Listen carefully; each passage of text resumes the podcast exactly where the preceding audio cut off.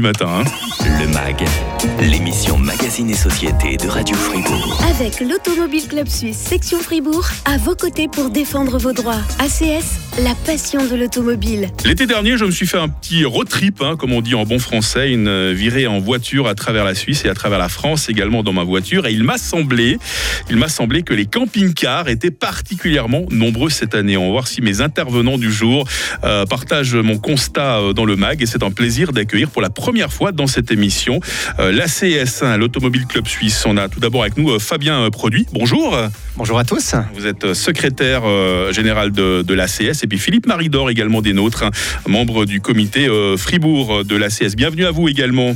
Merci Mike, bonjour à tous. Le camping-car est-il vraiment en train de devenir de, de plus en plus tendance? Ou alors c'est moi qui me suis fourvoyé euh, sur la route l'été dernier? Non, alors c'est effectivement une tendance euh, qui s'affirme, euh, non seulement en Suisse, mais également sur toutes les routes européennes. Euh, à titre d'exemple, en 2021, il y a environ 7600 nouveaux camping-cars qui ont été immatriculés en Suisse. Donc c'est énorme, on peut le dire. hein. C'est énorme, c'est énorme. On sait pourquoi il y a autant brusquement de camping-cars sur nos routes. Il y a peut-être une raison bien précise, elle est sanitaire. hein. Alors, brusquement, oui et non. C'est vrai qu'il y a eu un- un- une explosion malgré tout des achats qui est liée notamment au Covid. Le Covid a fait que les gens sont restés plus en Suisse ou ont décidé de voyager moins loin. Il y avait aussi, je dirais, une certaine crainte de prendre l'avion. Donc, euh, c'est clair, le camping-car amène euh, des so- solutions très plaisantes pour découvrir notamment les beaux paysages suisses. Est-ce qu'on a une idée euh, du client type, de la famille type qui va partir en vacances euh, dans un camping-car, Philippe Maridor? C'est un peu difficile de dire qu'il y a un client type. En fait, il y a tout un tas de, de clients divers. Il y a les clients qui seraient euh, plutôt couples. Euh, à la lumière de ce qu'on peut voir assez régulièrement euh, sur Instagram, euh, il y a énormément de monde qui nous fait rêver euh, en nous faisant partager des photos extraordinaires. Ça, c'est la magie des réseaux. hein. Oui, exactement. Et tout le monde a envie de pouvoir faire exactement la même chose euh, dans son camping-car à, à lui. Et euh, donc ça, ça fait partie euh, d'un groupe de voyageurs. Il y a également les voyageurs qui sont en famille. C'est des gens qui sont souvent un peu plus habitués parce que caser toute une famille dans un camping-car, c'est un tour de force. Est-ce que le camping-car est en train de reléguer la, caravane au, garage, par exemple? Est-ce qu'il y a une concurrence vraiment entre ces, deux moyens de transport en vacances? Euh, relégué, euh, aucune idée, mais c'est vrai qu'il y a une concurrence entre les caravanistes et les camping-caristes qui est euh, loin C'est d'être deux une philosophies légende. totalement différentes. C'est hein. deux philosophies différentes qui s'opposent et euh, chacun a ses adeptes. On va parler plus précisément de ces, de ces camping-cars avec l'ACS. Il existe bien sûr plusieurs marques, plusieurs types de camping-cars. Il y en a de toutes les tailles, de toutes les gammes. Comment faire pour choisir le bon véhicule? Là, Je crois que c'est Fabien Produit qui va nous répondre. Oui, alors je dirais la, la première chose à faire, c'est de faire un test. Avant de se décider à acheter un camping-car, il faut vraiment euh, faire un test, en louer ou en emprunter un, pour voir un petit peu les, voilà, les spécificités de chacun des types de véhicules. Il y a des véhicules plus hauts, des véhicules plus larges, des véhicules plus petits. Et puis le test vraiment amène euh, la possibilité de, de définir un petit peu mieux son choix. Quand vous dites le test, c'est le conduire ou c'est carrément essayer de partir euh, un week-end avec la famille pour voir si on est bien sur les couchettes, si, on, si les sanitaires nous conviennent? Alors, je peux que conseiller les deux, c'est-à-dire déjà de se former à la conduite, parce que c'est quand même pas tout à fait comme une voiture, et puis après, vraiment de faire l'expérience de quelques jours, voire une semaine, pour vraiment se dire, OK, ce mode de vacances-là correspond à mes envies, correspond à mes besoins, etc., parce qu'il y a plein d'avantages, mais inévitablement, il y a aussi quelques inconvénients par rapport à, par exemple, un séjour à l'hôtel. Nous sommes donc aujourd'hui avec euh, l'ACS, l'Automobile Club Suisse, pour euh, choisir le bon camping-car. Il y a la question de l'équipement, il y a la question euh, du prix.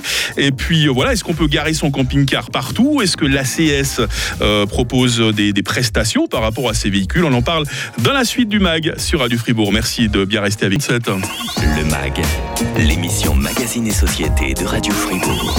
Le MAG reçoit aujourd'hui Fabien Produit, il est le secrétaire euh, général de l'ACS, avec nous également Philippe Maridor, un membre du comité euh, Fribourg de l'Automobile Club Suisse. On parle aujourd'hui euh, de ces fameux camping-cars. On a vu qu'ils étaient particulièrement nombreux sur les routes ces temps-ci. On a vu qu'il en existait de toutes les gamme, de tous les prix.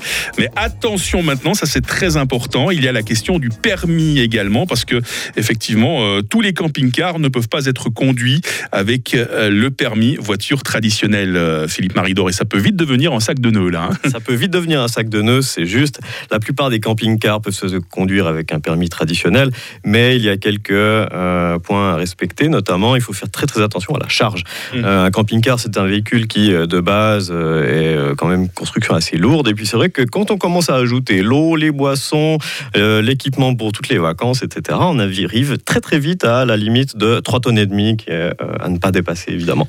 Et avec un permis traditionnel, il faut faire très très attention parce que les contrôles peuvent vite aboutir à des amendes assez conséquentes. Et puis l'immobilisation du véhicule aussi, j'imagine. Ils ne vous laissent pas continuer. Hein. Alors si on a de la chance euh, et euh, des agents un petit peu compréhensifs, on peut euh, éventuellement vider l'eau, on peut essayer de se débarrasser de quelques objets, mais si c'est pas possible, à ce moment-là, le véhicule est totalement immobilisé. Parce que j'ai beaucoup regardé cet été hein, les émissions qui tournent en boucle sur les chaînes françaises, notamment avec ces patrouilles de gendarmerie hein, qui, qui vont un peu partout, qui font des contrôles. Il y en a qui sont vraiment impitoyables. Faire attention donc à la charge, ça on l'a compris.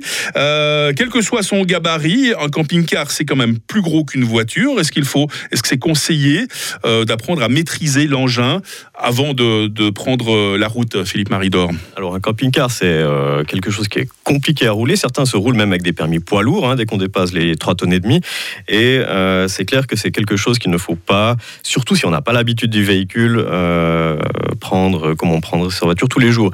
On ne connaît pas forcément l'état des pneus, parce que c'est des véhicules qui roulent peu. il faut faire attention au poids. Quand on le roule à vide, le comportement n'est pas le même. Mmh. Et puis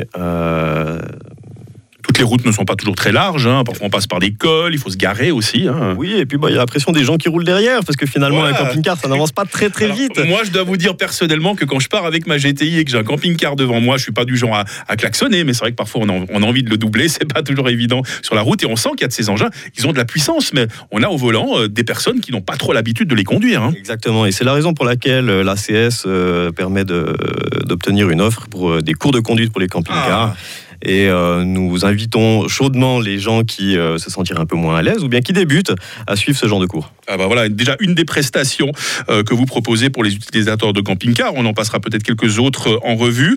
le camping-car, est-ce que c'est quelque chose qu'on loue ou est-ce que c'est quelque chose qu'on qu'on achète? Je ne sais pas qui veut répondre. Fabien Produit? Oui, volontiers. Alors, les deux sont possibles. Il y a de plus en plus de sites hein, également de, que vous allez trouver sur Internet qui louent des camping-cars c'est en tout cas la bonne façon, je pense, de découvrir le monde du camping-car, de voir si ça correspond à une certaine philosophie des vacances. Puis ensuite, pourquoi pas faire le pas de l'achat. Mmh. Le pas de l'achat, comme, comme déjà discuté tout à l'heure avec vous, Mike, ça vaut la peine de faire des tests, de se renseigner, euh, euh, voilà, de partir quelques jours avec son camping-car pour se rendre compte si c'est tout à fait ce modèle-là que, que l'on souhaite. Est-ce qu'on peut avoir une idée des prix aussi?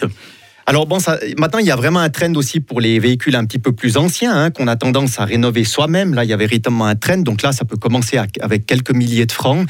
Après, euh, je dois dire hein, déjà dans les, dans les, je dirais petits vannes, on se retrouve vite avec des sommes des 40, 50, voire 80 000 francs hein, pour les mmh. véhicules les plus, les plus, euh, les plus équipés. Et puis après, je dirais vers le haut, il n'y a pas de limite. Les prestations que propose euh, l'ACS aux conducteurs de camping-car, on a déjà parlé euh, tout à l'heure de ces cours euh, de conduite hein, pour ces véhicules pas forcément faciles à appréhender, mais Fabien Produit, vous proposez d'autres prestations hein, pour les membres de l'ACS. Oui, hormis ces cours qui sont très importants, on va déjà commencer par ce qui est, je dirais, le fer de lance du club, c'est tout ce qui est service de dépannage. Donc le service de dépannage qu'on offre couvre aussi les camping-cars. Et puis ce qui est, je dirais, unique en Suisse, c'est qu'on couvre jusque, tous les camping-cars jusqu'à 9 tonnes. ensuite, on a aussi une carte de une carte de camping qui est valable euh, à l'international, qui donne donc des, privilèges, des prestations euh, spécifiques à nos membres dans plus de, 3000 euh, campings à travers, à travers l'Europe. donc ça, c'est vraiment aussi quelque chose qui est très privilégié.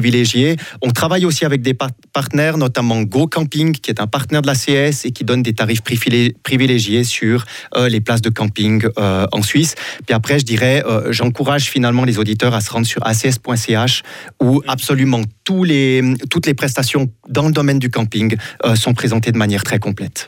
Grand merci à Fabien Produit, un secrétaire général de l'ACS. Merci également à Philippe Maridor. Il est membre euh, du comité euh, Fribourg de l'ACS. Il ne nous reste plus qu'à vous souhaiter de très très bonnes vacances au volant de votre camping-car. On aura le plaisir de retrouver l'ACS encore la semaine prochaine euh, dans un domaine un peu plus sportif cette fois puisque nous évoquerons euh, les sports automobiles en Suisse, les sports motorisés.